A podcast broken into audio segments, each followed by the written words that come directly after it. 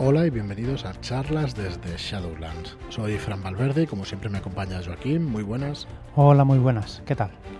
Muy buenas, pues hoy con un programa del rastro de Tulu, eh, de este libro básico del cual vamos a sacar todos los suplementos durante los próximos meses, más bien años, y bueno, de los cuales también estamos muy orgullosos de traeros, de traeros directamente desde Pelgrim Press. Eh, vamos a empezar enseguida con las profesiones. Vamos a ver si hoy acabamos las profesiones para meternos ya en el programa siguiente con las motivaciones. Y vamos a ver si hacemos programas de capítulo a capítulo, porque es verdad que el libro es denso, no es denso, sino que es largo. Y, la verdad es que no mm, hay que repasarlo. O sea, no nos va a dar tiempo. Y, joder, como vienen tantísimos suplementos, pues bueno, vamos a ir haciendo, pues eso, a capítulo, yo creo que por. Eh, por programa o por lo menos aligerar un poquito más. Sí.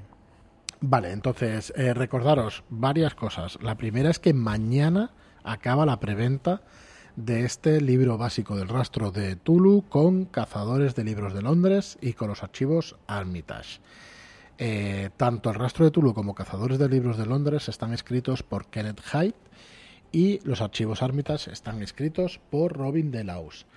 Los podéis comprar por separado en shadowlands.es barra rastro o los podéis comprar juntos en dos packs. Uno, que es el pack del Guardián, de los dos suplementos, de los archivos Armitage y de, cazadores de, cazadores de libros de Londres.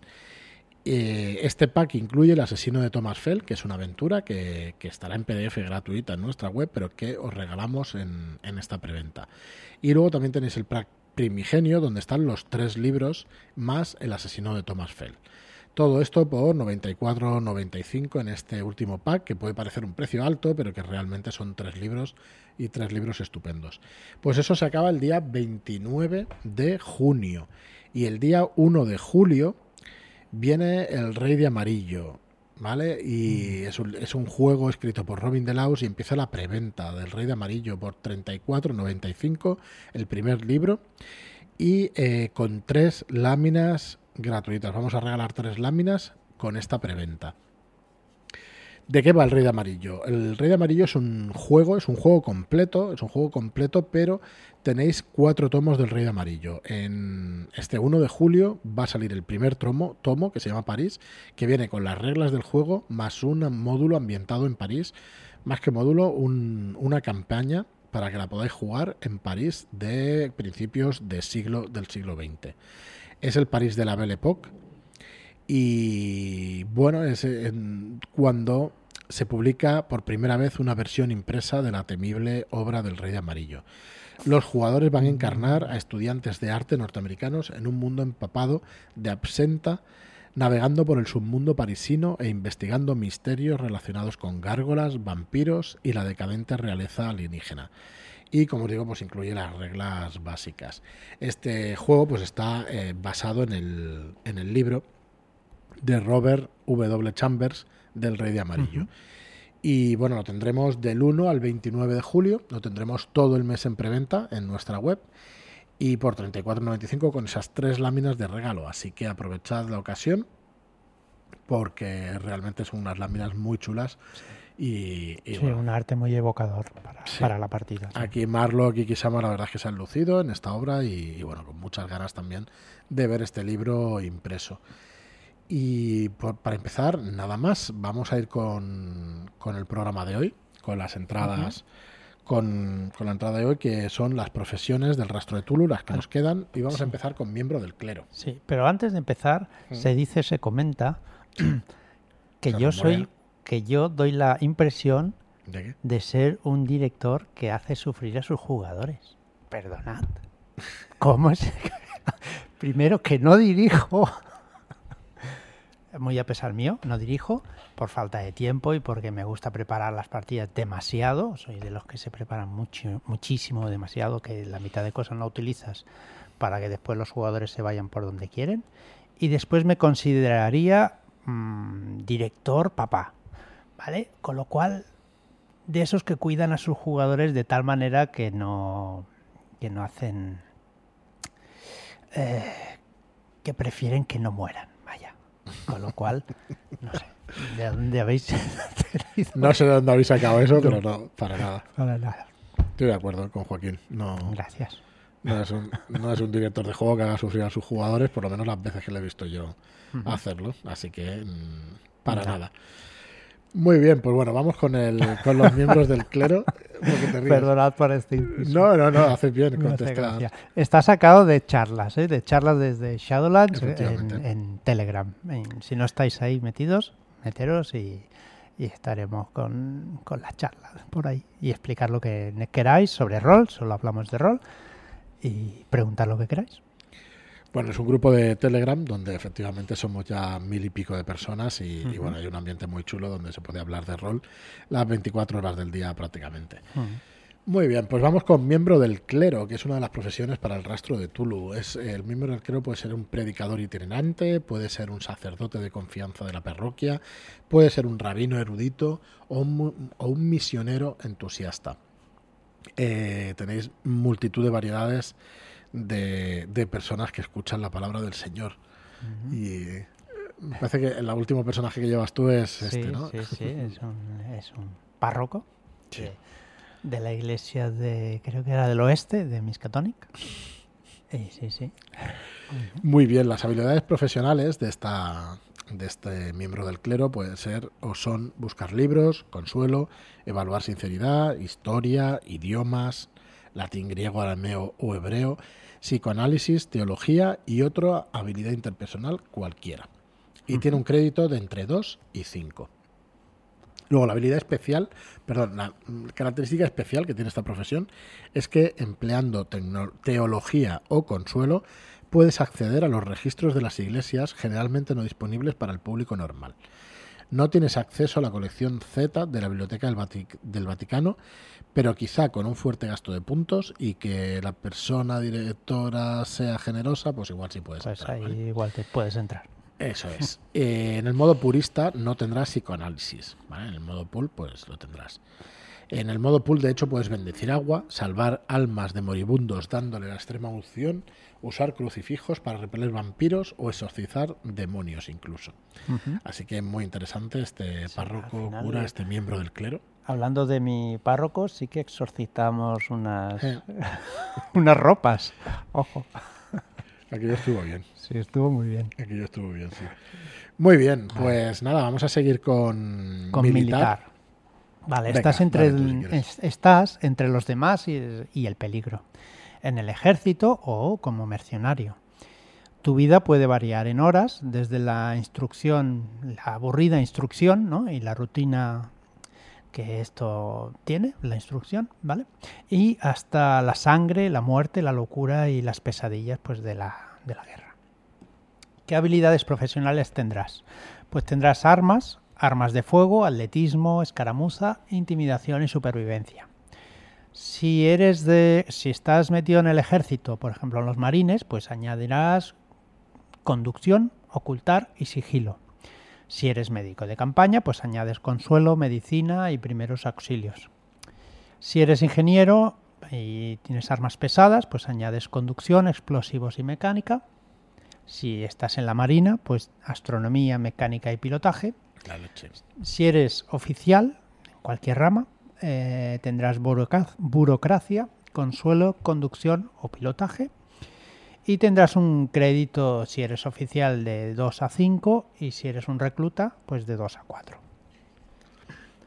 Como característica especial, pues puedes gastar dos puntos de tu reserva de consuelo para tranquilizar a personajes en estado de pánico o errático.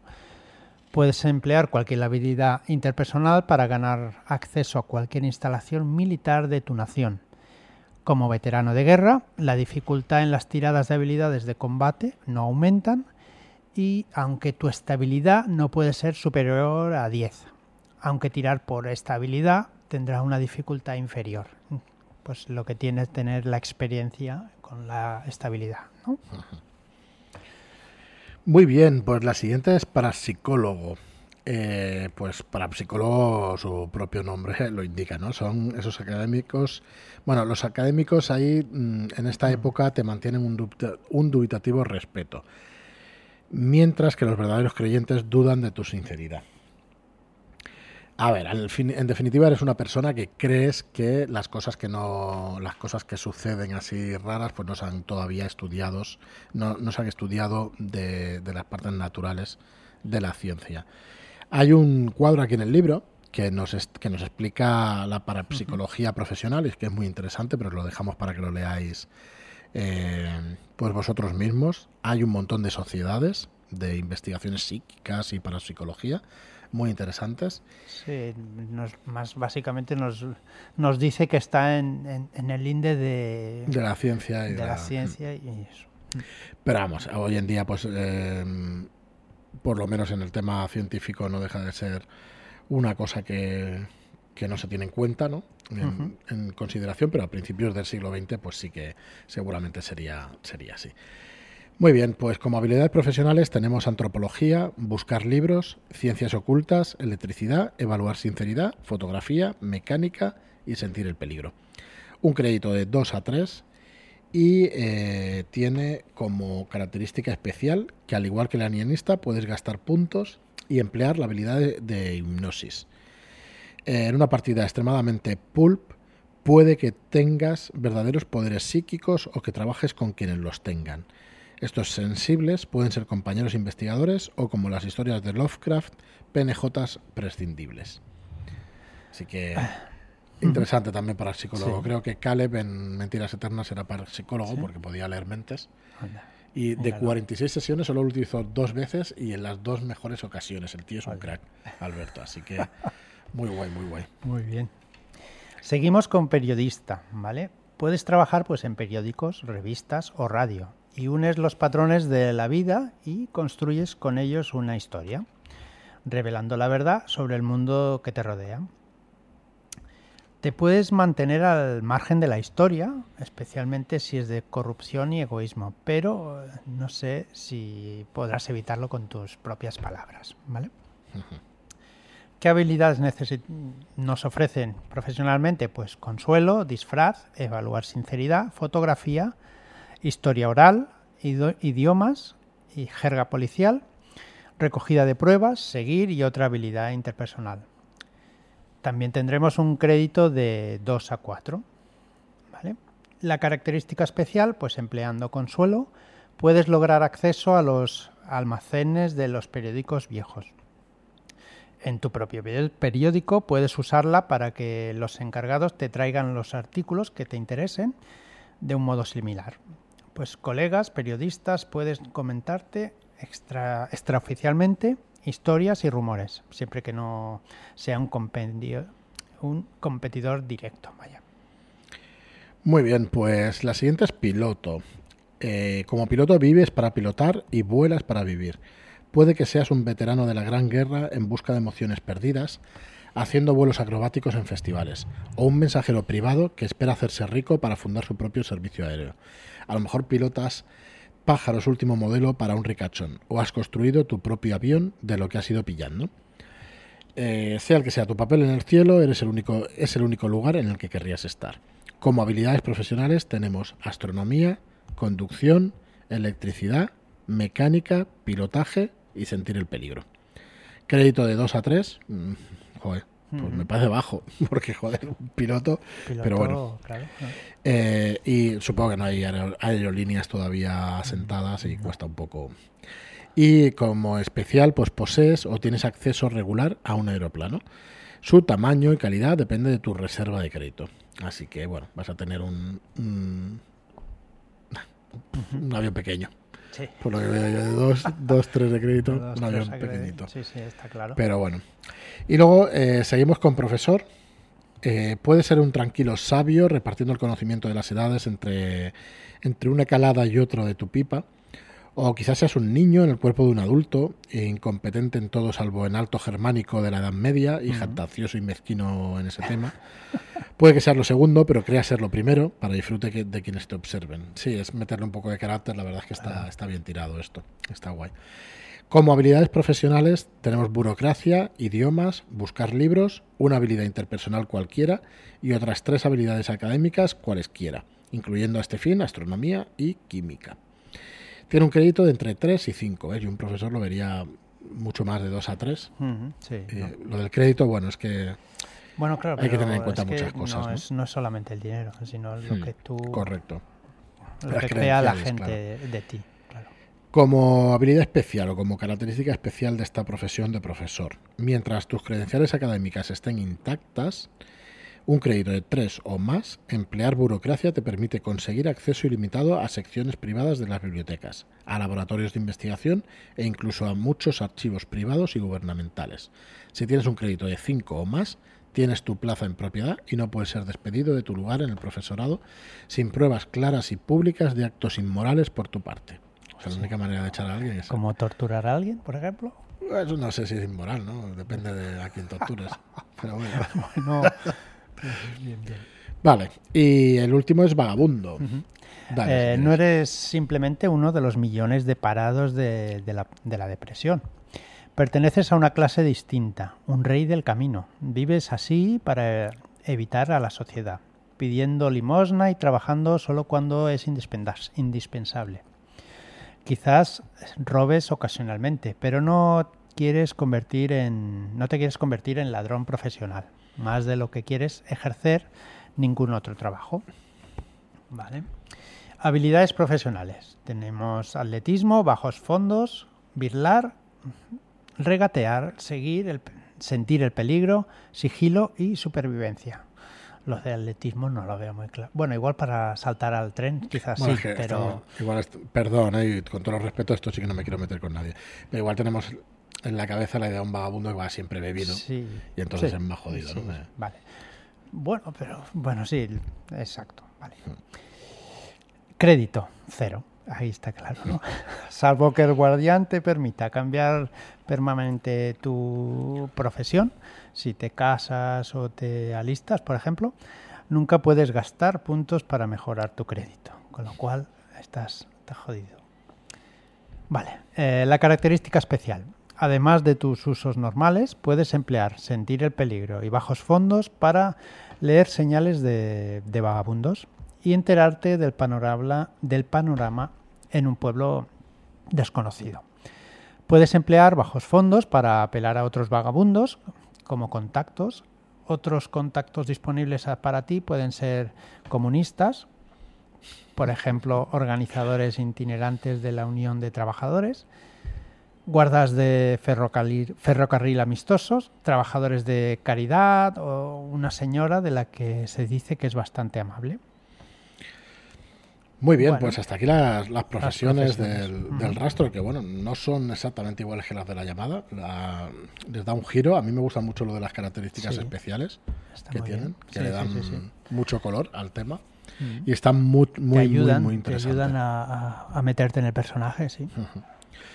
Muy bien, y como nos quedan unos minutos para el final del programa, eh, queríamos referiros también al, al- al blog que tenemos en shadulas.es barra blog y a todos los artículos que estamos traduciendo eh, dentro de nuestra página web. Estamos traduciendo artículos de Pelgrim Press, del sistema Gum Show, de semillas de aventura, de cómo organizar partidas de una manera sencilla.